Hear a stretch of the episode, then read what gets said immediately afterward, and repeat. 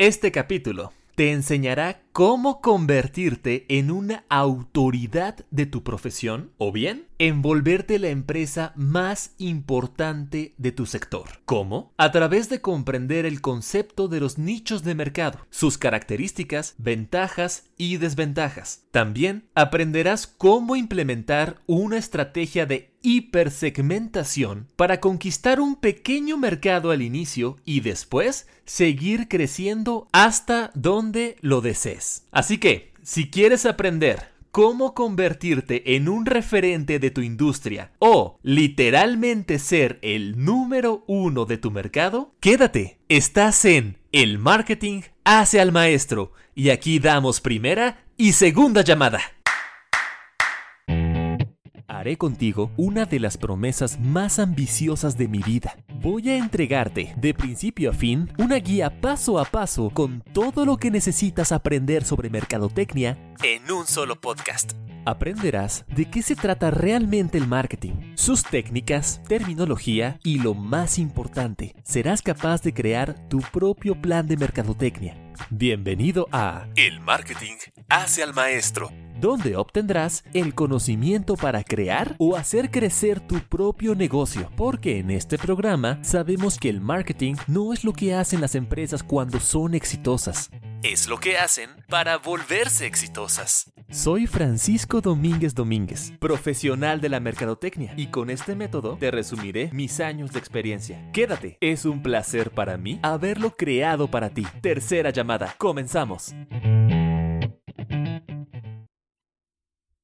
Un nicho de mercado es tan simple como la definición de un grupo de personas que comparten características en común y deseamos servirles dándoles algo que quieren, desean o necesitan. Ya hemos mencionado en este podcast que un nicho son personas que definen el placer y el dolor de maneras muy similares. Pensemos ahora en dos gemelos totalmente idénticos. Viven en la misma ciudad, misma edad, obviamente, mismo nivel educativo, mismo nivel socioeconómico, mismo todo, todo igualito. Y tienen algo más en común. Ambos adoran salir a correr. Para la segmentación tradicional, este par de gemelos pertenecerían al mismo grupo demográfico y las empresas interesadas en atraer a corredores y atletas sin duda se pelearían por llamar la atención de ambos. Sin embargo, existe una diferencia fundamental entre nuestros gemelos. Y es que, a pesar de que ambos encuentran placer al correr, uno de ellos encuentra dolor en hacerlo él solo, lo que lo lleva a inscribirse a todas las carreras de 5, 10, 15 kilómetros que se ofrecen en su ciudad, mientras que su hermano encuentra el dolor en tener que inscribirse, recoger un día antes su número de corredor, levantarse temprano y llegar una hora antes del evento para poder correr en esas competencias locales, por lo que él prefiere ir al bosque de su ciudad donde se encuentra una pista gratuita a cualquier hora que él así lo desee.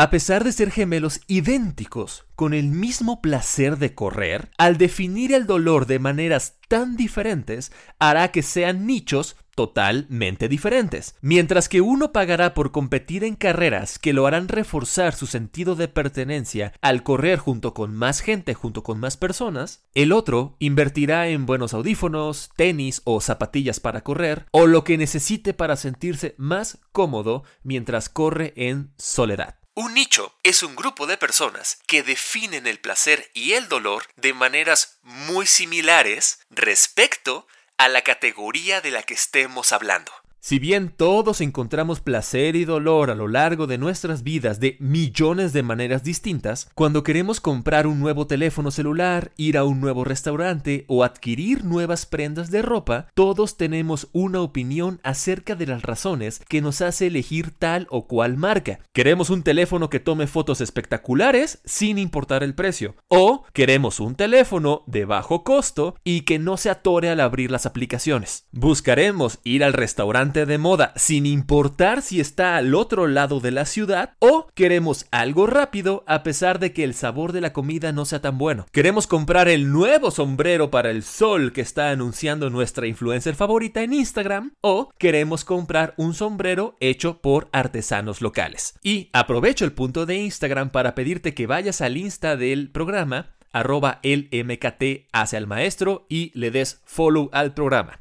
Seguimos. Placer y dolor, placer y dolor, placer y dolor. Ahora, con esto en mente, podemos avanzar en nuestra definición de nicho. Una vez entendida la importancia de este concepto, podemos hablar sobre los diagramas de Venn para ayudarnos a comprender mucho mejor los nichos de mercado. Según la Real Academia Española, un diagrama de Venn es un diagrama consistente en dos o más áreas circulares que representan sendos conjuntos, es decir, totalidad de elementos que tienen una característica común que se interseccionan y que comparten los subconjuntos representados por las áreas comunes. Vamos a hacerlo simple. Imaginemos dentro de un círculo a todas las personas que les gusta correr. Después, imaginemos en otro círculo a todos aquellos que les gusta hacer actividades en grupo. De manera muy simplificada, si juntamos ambos círculos, encontraremos una intersección de gente que tanto les gusta correr como les gusta hacer actividades en grupo. Es decir, tienen en común que les gusta correr y que les gusta hacer actividades en grupo, formando así un subconjunto de gente. Sin embargo,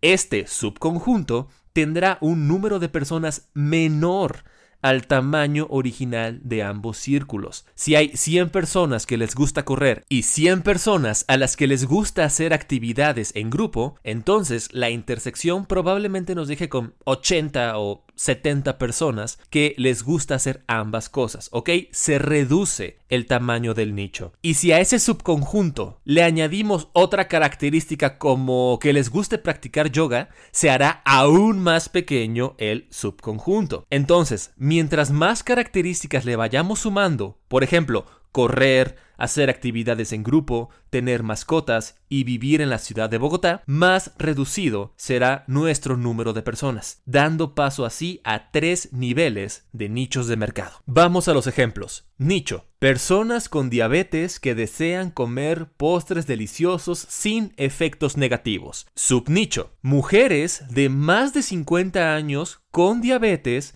que desean comer postres deliciosos sin efectos negativos. Micronicho. Mujeres de más de 50 años con diabetes que practican yoga y desean comer postres deliciosos sin efectos negativos a su salud. Como vemos, cada vez que añadimos una característica, el tamaño del nicho se va reduciendo, simplemente porque existen más personas con diabetes que quieren comer postres deliciosos que mujeres de más de 50 años con diabetes que asisten a yoga y tienen el mismo deseo por postres sin consecuencias para su salud. Y aquí podrías estar pensando, ah, pues en ese caso hay que atender al nicho grande, porque ahí hay más clientes potenciales y por lo tanto mis ventas se irán hasta el cielo. Pero hay un problema con ese enfoque. No todos tenemos la capacidad de instalar una gran fábrica en Zacatecas, México o en Escuintla, Guatemala, donde podamos hornear cantidades industriales de postres para satisfacer la demanda de todas las personas. Y además, hay otro factor a considerar. A las personas nos fascina sentirnos especiales. No queremos comprar cualquier cerveza, queremos cerveza Corona porque es la más mexicana. O queremos beber una Balboa porque es la más panameña. O bien iremos a comprar una Quilmes por ser la cerveza más argentina. Y aunque querramos comprar exactamente el mismo iPhone, algunos lo queremos en negro, otros lo queremos en blanco, sencillamente porque amamos nuestra individualidad y sentirnos especiales. Y además nos encanta cuando alguien llega y nos dice, hey, hice esto pensando especialmente en ti, en tus gustos, tus intereses y espero que te guste. Adoramos sentirnos así de únicos. Por lo que, mientras más especializado estés, es verdad que tu mercado será de menor tamaño, pero las probabilidades de que tu mercado te compre a ti serán muy superiores porque eres tú quien está poniendo atención en ese micro segmento. Eres tú el que está llegando y diciendo, hey, hice esto para ti pensando únicamente en ti y quiero que lo pruebes y quiero que te guste. Y naturalmente a cualquier nicho le puedes añadir cualquier característica que quieras. Lo importante aquí es que comprendas que cuanto mayor es el tamaño del mercado, mayores serán los competidores atendiendo a esas personas. Pero lo opuesto también es verdad. Mientras menor sea el tamaño del nicho, menor será el número de competidores existentes. Y también es posible que incluso no haya ninguno. ¿Qué tenemos hasta ahora? Bien, tenemos que un nicho es un grupo de personas que definen el placer y el dolor de maneras muy similares, que un nicho puede convertirse en subnicho y que este puede ser un micronicho. Cada vez que sumemos más cualidades o más características que hagan más especial el nicho, iremos reduciendo el tamaño del mercado. Pero aumentaremos la especialización y haremos sentir especiales a nuestro mercado, aumentando así las probabilidades de compra. Mientras que un nicho grande tendrá muchos competidores y será más difícil destacar por lo menos al principio. Revisemos ahora las ventajas y desventajas de cada uno de estos grupos. Nicho.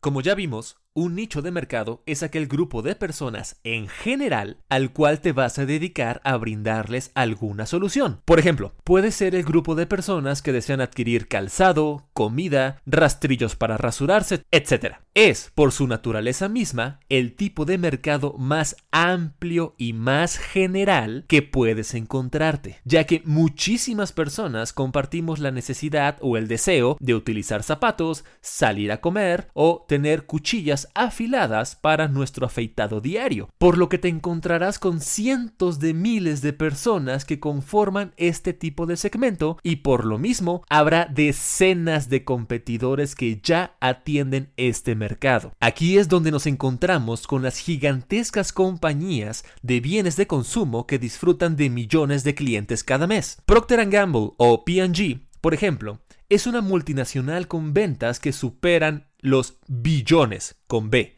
billones de dólares cada año. Una de sus marcas más populares es Gillette, dedicada a la comercialización de rastrillos y hojas para afeitar que prácticamente todos los hombres necesitan en sus vidas diarias, por lo que la empresa goza de ventas mensuales garantizadas al atender este nicho tan gigantesco conformado por hombres que necesitan rasurarse diariamente. Punto. Ese es el nicho. Hombres que necesitan rasurarse. Y si quisieras competir de tú a tú contra P&G para atender la gran demanda de cuchillas en el mundo, entonces necesitarías contar con la capacidad que tienen ellos para fabricar, distribuir, promocionar y comercializar literalmente millones de rastrillos en todo el mundo. Lo cual para nada es imposible pero no es el primer paso con el que deberías de iniciar tu aventura hacia la conquista del mercado del men's grooming. Además, debemos de sumar que, a pesar de ser el rey de los rastrillos, Gillette no está solo en la aventura de satisfacer el mercado. Lo acompañan otros grandes competidores como Unilever, Big, Chic,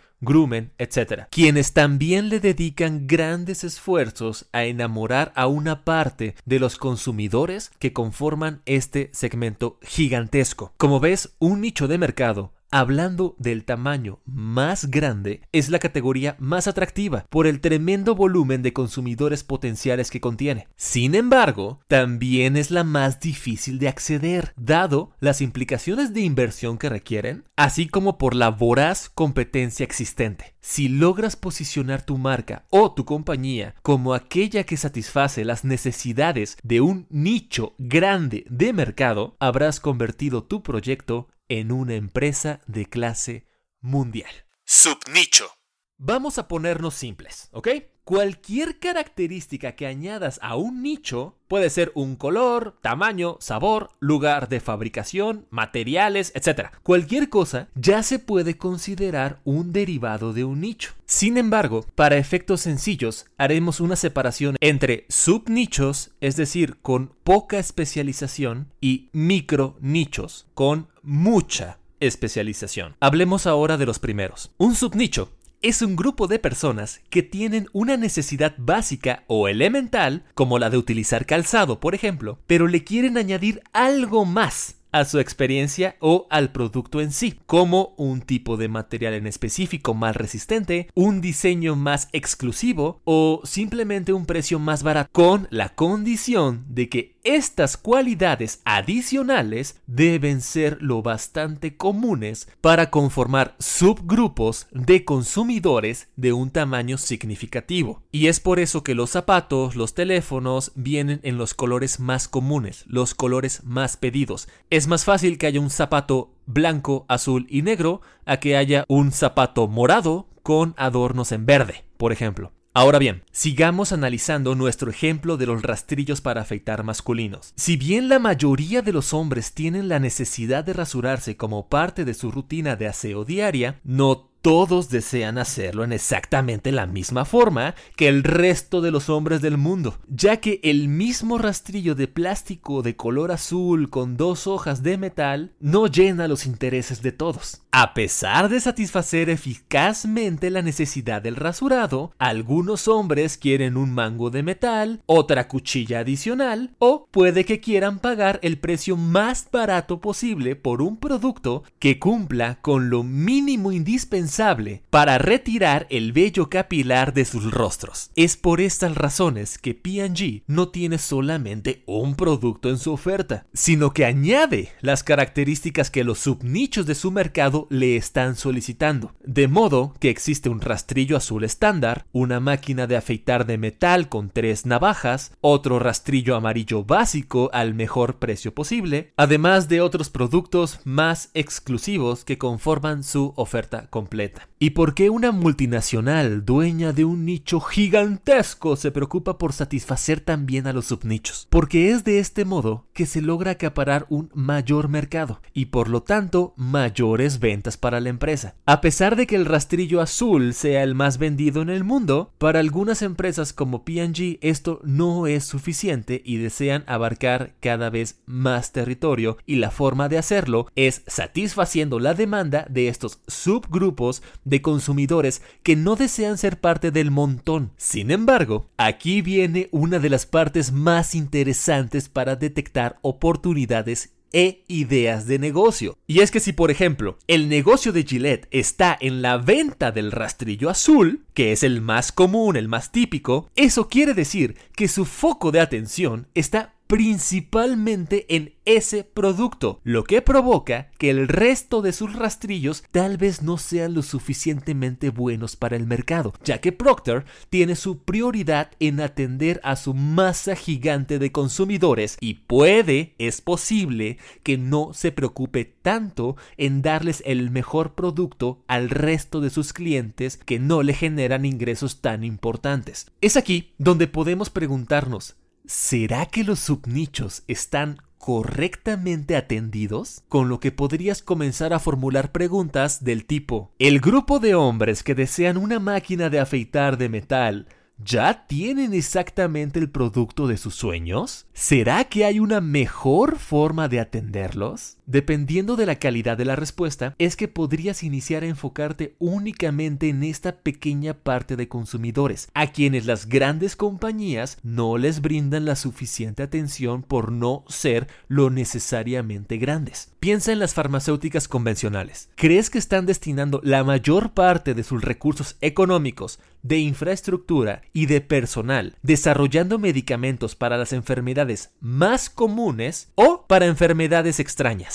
La mayoría de ellas se centra en resolver los problemas que más frecuentemente aquejan a la población mundial, porque de ahí vendrán la mayoría de sus ganancias, lo que abre la posibilidad a pequeños laboratorios de investigación con el propósito de crear medicamentos que curen padecimientos que no son tan frecuentes, y tú tienes la misma oportunidad para iniciar tu negocio. Las empresas grandes están enfocadas en su gran masa de consumidores, por lo que tú puedes descubrir un pequeño grupo y atenderlos de manera excepcional y ser el líder de ese pequeño grupo. Pero claro que hay un problema evidente en querer atender a un mini grupo de consumidores potenciales. Y ese es precisamente el número que lo conforman, ya que al no ser tan numeroso como los grandes nichos, cada uno de ellos deberá estar dispuesto a pagar un precio un poco más elevado que el resto. Piénsalo como un viaje de la Ciudad de México a Veracruz o de Bogotá a Bucaramanga o a donde quieras. Si formaras parte del gran nicho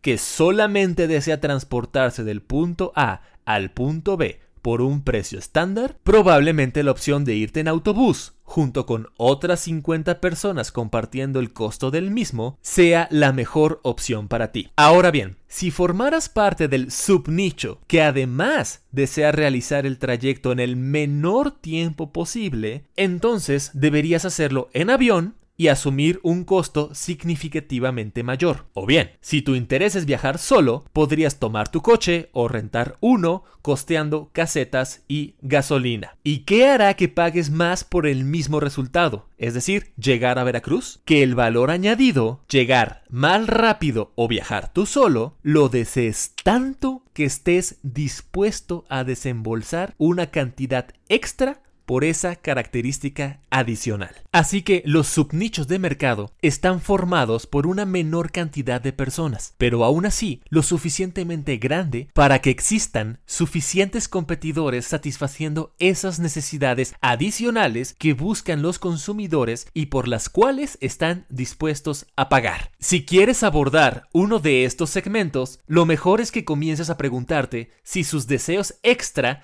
ya están bien atendidos o todavía hay consumidores insatisfechos con las opciones disponibles. Recuerda que para esta categoría no hay tantos competidores y por lo tanto la oferta disminuye. Sumado a la pregunta, ¿las personas están dispuestas a pagar más si les entrego esa cualidad adicional? Por ejemplo, la persona que quiere ir de Ciudad de México a Veracruz está dispuesta a pagar más si el transporte es más rápido, si llega en un menor tiempo, pero no está dispuesta a pagar más si el color del avión es azul o si el color del avión es rojo. Entonces, como eso no es algo por lo cual el cliente pagaría, sencillamente esa oferta no existe. Por lo que una empresa de aviones de color rojo no existe, porque las personas no están dispuestos a pagar más por esa pequeña cualidad.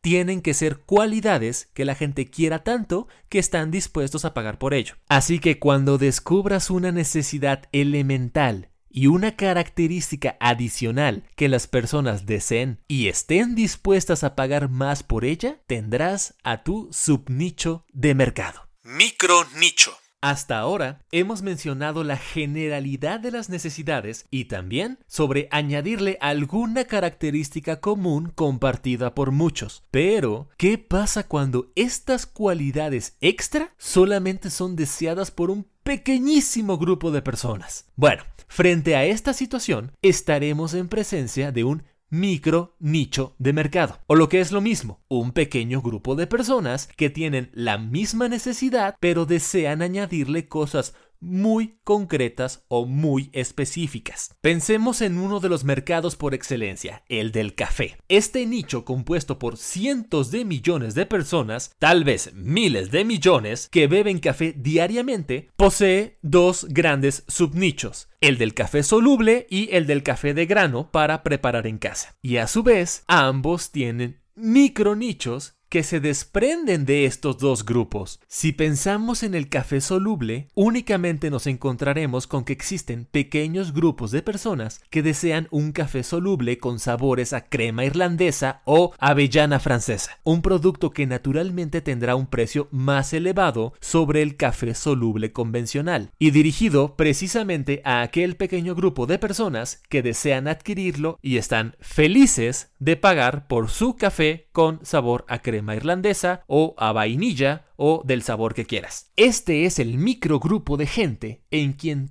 todo emprendedor debería comenzar a dar sus primeros pasos, ya que por su propia naturaleza está formado por un pequeño número de personas, lo que permite atender la demanda, y porque los costos de operación se vuelven relativamente bajos al no necesitar producir grandes volúmenes de producto. Pintar a mano una botella de vino personalizada y venderla en 50 dólares es mucho más factible para un emprendedor que va comenzando en vez de producir 50 botellas de vino genérico y venderlas cada una en un dólar. Entre sus desventajas, hallaremos que al ser un mercado tan pequeño, encontrar a estas personas se vuelve más complicado, pues tendremos que lanzar grandes campañas de publicidad dirigidas a un número gigantesco de personas para tratar de encontrar a alguno de estos potenciales compradores, similar al hecho de lanzar una gran red de pesca al océano para capturar una pequeña porción de peces, o bien ser muy precisos con mensajes especializados y dirigidos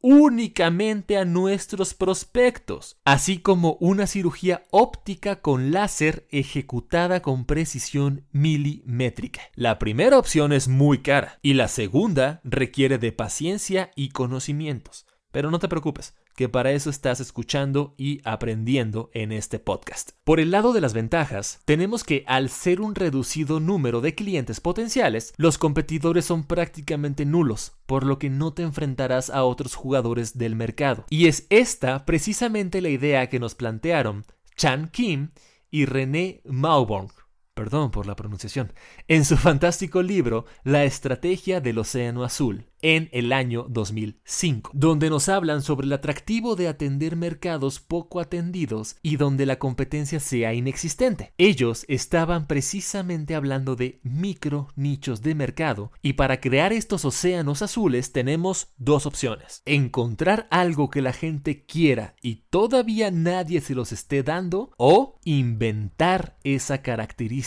adicional y que la gente todavía no sabe que quiere. Pongamos por ejemplo las casetas telefónicas en México durante la década de 1980. En dicha época, si vivías en el país mexicano y deseabas hacer una llamada telefónica desde la calle, tu opción más común era acudir a una de las casetas disponibles, insertar una tarjeta de prepago y realizar tu llamada. Si hiciéramos un estudio de mercado preguntando a las personas de ese entonces qué deseaban acerca del servicio de casetas telefónicas, probablemente dirían que querían más casetas disponibles para no tener que caminar tanto a la siguiente en caso de que una estuviera ocupada, que hubiera dos teléfonos en vez de uno en cada una de esas casetas, o bien que las máquinas aceptaran monedas y billetes para no necesitar de andar cargando siempre la bendita tarjeta de prepago. Pero lo más probable es que ninguno de ellos hubiera dicho, deseo poder traer conmigo mi propio teléfono todo el día.